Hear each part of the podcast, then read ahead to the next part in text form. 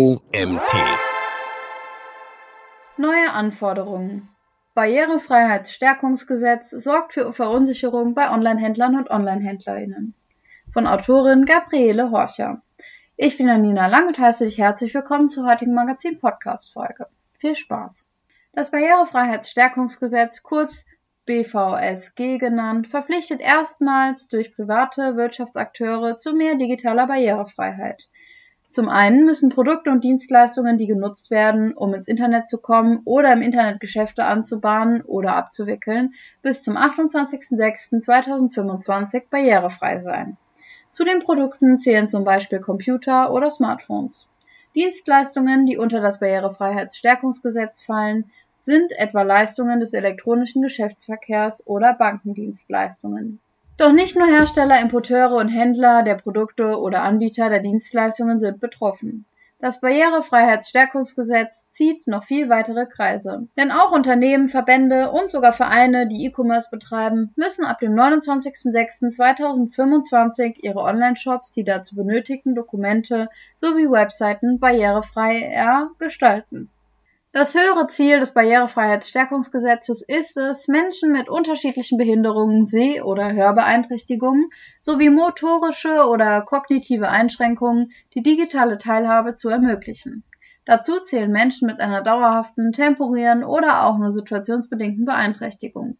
Disclaimer Die Informationen Stand September 2023 stellen eine Orientierungshilfe dar. Sie sind keine Rechtsberatung. Außerdem können die Forderungen des Barrierefreiheitsstärkungsgesetzes angepasst oder erweitert werden. Check. Fällst du unter die Richtlinie des Barrierefreiheitsstärkungsgesetzes? Das Gesetz für mehr digitale Barrierefreiheit wurde zur Stärkung der Rechte von Verbrauchern und Verbraucherinnen in Europa erlassen. Deshalb betrifft das Barrierefreiheitsstärkungsgesetz rein rechtlich nur Organisationen, die sich mit dem Kauf und Verkauf von Dienstleistungen und Waren an Verbraucherinnen wenden. Unternehmen, die im B2B-Bereich tätig sind, können prinzipiell erst einmal aufatmen. Aber abseits der gesetzlichen Verpflichtungen gibt es auch für viele Unternehmen im Business-to-Business -Business gute Gründe, die sich mit dem Thema größerer Barrierefreiheit zu beschäftigen wissen. Welche Ausnahmen sieht das Barrierefreiheitsstärkungsgesetz vor? Das Barrierefreiheitsstärkungsgesetz macht zum einen eine Ausnahme für sogenannte Kleinstunternehmen. Das sind Unternehmen, die weniger als zehn Beschäftigte oder höchstens zwei Millionen Euro Jahresumsatz haben. Aber Vorsicht! Es geht nicht um den Jahresumsatz des Online-Shops, sondern um den des Unternehmens. Wenn du zum Beispiel ein gut gehendes Optikergeschäft hast und Brillengestelle sowie Pflegemittel zusätzlich auch online verkaufst, zählen alle MitarbeiterInnen deines Geschäfts und der gesamte Jahresumsatz. Es sei denn, du hast das Online-Geschäft als separate Unternehmung gegründet. Zum anderen können sich Unternehmen von ihrer Verpflichtung des Barrierefreiheitsstärkungsgesetzes entbinden lassen, wenn sich durch die Barrierefreiheit grundlegende Veränderungen der Wesensmerkmale ihrer Dienstleistung ergeben. Oder wenn die Herstellung von Barrierefreiheit für die Organisation eine unverhältnismäßige Belastung darstellt, die für das Unternehmen nachweislich bedrohlich ist. Die Einschränkungen Nummer zwei und drei müssen die Unternehmen allerdings proaktiv bei ihrer Marktüberwachungsbehörde anzeigen und belegen können. Sie müssen also jedenfalls auf die eine oder andere Weise aktiv werden.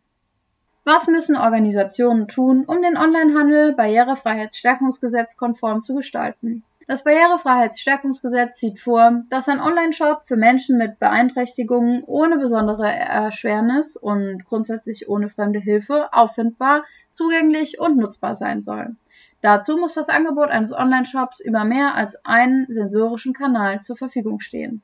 Es reicht also nicht mehr aus, die Produkte und Dienstleistungen, die erworben werden können, nur als Text und Bild darzustellen. Die Inhalte müssen zum Beispiel auch über Sprachausgabe hörbar und damit auditiv wahrnehmbar sein. Bei näherem Hinsehen werden die Barrierefreiheitsanforderungen noch komplexer. Zum einen ist entscheidend, ob der Shop Bestandteil einer Website ist. Wenn das der Fall ist, muss auch die gesamte Website barrierefrei sein und nicht nur der Shop, die Inhalte und der Kaufprozess. Ein Beispiel. Ein Golfclub präsentiert seine Aktivitäten, Ergebnisse, Spielerinnen etc. auf einer Website. Darüber hinaus verkauft der Club in einem in die Website integrierten Online-Shop aber auch Golfzubehör, Bekleidung und Fanartikel. Wenn man als Mitglied oder Fan, also als Verbraucherin, den Online-Shop nur über die Website betreten kann, muss die gesamte Website barrierefrei gestaltet sein. Der Shop muss eben auch für Menschen mit Beeinträchtigungen auffindbar und zugänglich sein. Jedem E-Commerce-Betreiber bzw. jeder E-Commerce-Betreiberin, dem oder der es mit der digitalen Barrierefreiheit ernst ist, muss auch alle anderen Beeinträchtigungen berücksichtigen, die für seine bzw. ihre spezifische Zielgruppe relevant sind. Ein Online-Händler oder eine Online-Händlerin für Autoreifen kann gegebenenfalls die Zielgruppe mit Sehschwierigkeiten ausklammern, weil sie ab einem gewissen Schweregrad kein Auto fahren dürfen. Menschen mit einer Hörbehinderung dürfen allerdings sehr wohl fahren. Damit sollte der Shopbetreiber oder die Shopbetreiberin unbedingt alle hörbaren Inhalte untertiteln oder auch als Transkript darstellen. Wer profitiert von Barrierefreiheitsanforderungen? Jeder Zweite würde in Deutschland von mehr digitaler Barrierefreiheit profitieren. Denn motorisch behindert sind wir schon, sobald wir ein Kind auf dem Arm halten. Eine visuelle Beeinträchtigung bemerkt jeder, wenn Sonneneinstrahlung verhindert, dass wir auf dem Display alles gut erkennen können. Eine auditorische Behinderung kann bereits durch den Umgebungslärm eines Großbaumbüros entstehen. Kognitiv beeinträchtigt sind wir, wenn wir versuchen, Multitasking zu betreiben. Situative Einschränkungen sind vielfältig und sie passieren jedem. Zudem gibt es temporäre Behinderungen, wie zum Beispiel den Arm in Gips. Vielleicht ist dein Auge verletzt oder wir haben gerade unsere Brille verlegt. Auch eine Ohrenentzündung, ein Hörsturz, Migräne oder Müdigkeit können uns bei der Bedienung von Online-Shops und Webseiten beeinträchtigen. Die Anzahl derer, die mit situativen und temporären Behinderungen zu kämpfen haben, lässt sich statistisch nur schwer erfassen. Zugleich liegt die Zahl derer, die permanent betroffen sind, aber höher, als man vielleicht denkt. Es gibt in Deutschland etwa 10,4 Millionen Menschen mit einer dauerhaften Behinderung, 7,8 Millionen Menschen mit einer schweren und 2,6 Millionen mit einer leichten Behinderung. Das sind ca. 12,5 Prozent der Bevölkerung. Und in einer stetig alternden Bevölkerung nimmt der Anteil der Menschen mit Beeinträchtigungen zu. 18,2 Millionen Menschen, fast 22 Prozent, sind über 65 Jahre alt. Darüber hinaus sind rund 15 Prozent der Menschen, die in Deutschland leben, keine MuttersprachlerInnen. Hinzu kommen in Deutschland noch 6,2 Millionen Menschen, die nicht oder nur unzureichend lesen und schreiben können. Das sind 7,5 Prozent der Bevölkerung. Zusammengefasst sind 47,1 Millionen Menschen betroffen. Sicher gibt es Schnittmengen der betroffenen Gruppen und damit in dieser Zahl eine gewisse Mehrfacherfassung. Dennoch lässt sich unterm Strich wohl sagen, dass jeder oder jede Zweite in Deutschland von digitaler Barrierefreiheit profitieren würde. Die Anforderungen des Barrierefreiheitsstärkungsgesetzes lassen sich nicht aussitzen. Die Marktüberwachungsbehörden der Länder sollen darauf achten, dass alle europäischen Wirtschaftsakteure, die unter die Bestimmungen des Barrierefreiheitsstärkungsgesetzes fallen, die Barrierefreiheitsrichtlinien einhalten. Darüber hinaus überwachen sie, dass keine Produkte und Dienstleistungen in Europa zum Einsatz kommen, die den Barrierefreiheitsanforderungen nicht entsprechen. Das ist eine wahre Mammutsaufgabe. Da kann man sich als Wirtschaftsakteur schon fragen, ob man jeweils sanktioniert wird. Da allerdings VerbraucherInnen, die vielleicht sogar durch einen Marktbegleiter motiviert werden und auch Verbraucherverbände die Marktüberwachungsbehörde auffordern können, Maßnahmen gegen einen Wirtschaftsakteur zu ergreifen, der die Barrierefreiheitsanforderungen nicht einhält, kann sich keine Organisation erlauben, das Barrierefreiheitsstärkungsgesetz zu ignorieren. Kommt ein Wirtschaftsakteur den Barrierefreiheitsanforderungen nicht nach, hat die Marktüberwachungsbehörde verschiedene Druckmittel zur Auswahl. Sie kann die Bereitstellung des Produktes oder der Dienstleistung auf dem deutschen Markt entweder einschränken, untersagen oder sogar dafür sorgen, dass das Produkt zurückgenommen und zurückgerufen wird. Darüber hinaus kann sie dem Wirtschaftsakteur Bußgelder in jedem EU-Land von bis zu 100.000 Euro auferlegen. Wie kann KI-Technologie bei der Umsetzung der Richtlinien des Barrierefreiheitsstärkungsgesetzes helfen? Um die vier Beeinträchtigungen Sehen, Hören, Motorik und Kognition für die digitale Barrierefreiheit auszugleichen, sind ganz unterschiedliche Maßnahmen und Content-Formate erforderlich. Die Erstellung vieler Content-Formate lässt sich durch den Einsatz von künstlicher Intelligenz automatisieren. Oder der Einsatz von KI kann den Aufwand dafür zumindest deutlich verringern. KI-basierte Technologie kann zum Beispiel Text in Sprache umwandeln oder Sprache in Text. KI eröffnet alternative Methoden für die physische Bedienung eines Online-Shops durch Sprachsteuerung oder durch eine Steuerung per Augenbewegung. KI kann auch komplexe Texte in einfache Sprache umformulieren. Was Unternehmen entscheiden müssen, ist, ob sie einen multisensorischen Online-Shop oder verschiedene spezialisierte Online-Shops Welten erstellen wollen, um für ihre Zielgruppen die digitale Barrierefreiheit zu realisieren. Nächste Schritte für die Umsetzung des Barrierefreiheitsstärkungsgesetzes.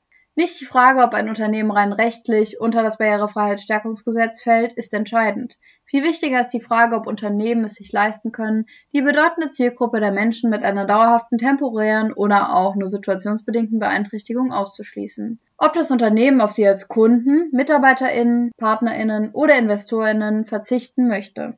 Zumal viele Unternehmen bereits mit ihren bestehenden Mitteln, unterstützt durch künstliche Intelligenz, in der Lage sind, Menschen mit Behinderungen Zugang zu gewähren, ihnen ein selbstbestimmtes Leben zu ermöglichen und dabei gleichzeitig die eigene Wettbewerbsfähigkeit zu stärken. Und das nicht nur im B2C, sondern auch im B2B-Bereich. So machst du aus dem Barrierefreiheitsstärkungsgesetz muss ein Plus.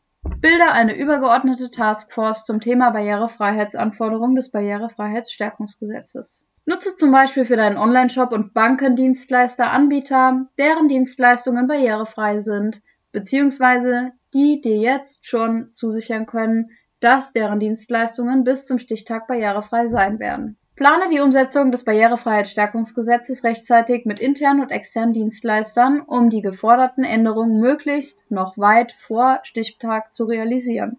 Anfang 2025 werden alle entsprechenden Dienstleister ausgebucht sein. Nutze generative KI und KI-Tools, um Inhalte in den unterschiedlichsten Formaten anbieten zu können.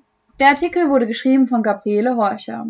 Keynote-Speakerin Gabriele Horcher ist Expertin für die Kommunikationsstrategie der Zukunft. Sie beantwortet die wichtigsten Fragen zum inzwischen rapiden, disruptiven Wandel in allen Bereichen der Kommunikation. Mit Leads, Kunden, Mitarbeiterinnen und Mitarbeitern, Kollegen und Kolleginnen, Partnerinnen, Investorinnen und sogar im Bereich des Privaten. Gabriele Horcher ist darüber hinaus Bestseller-Autorin und Transformical Coach. Sie fungiert als Bearingspartner für die Transformation von Kommunikation in allen Unternehmensbereichen.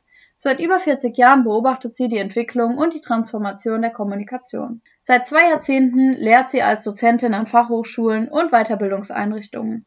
Ende 2022 hat sie nach zwei Jahrzehnten als Kopf der Agentur Möller-Hörcher Kommunikation ihre Anteile im Rahmen eines MBO an ihre MitarbeiterInnen weitergegeben. Und das war's auch schon wieder mit der heutigen Magazin-Podcast-Folge. Ich freue mich, wenn du beim nächsten Mal wieder reinhörst.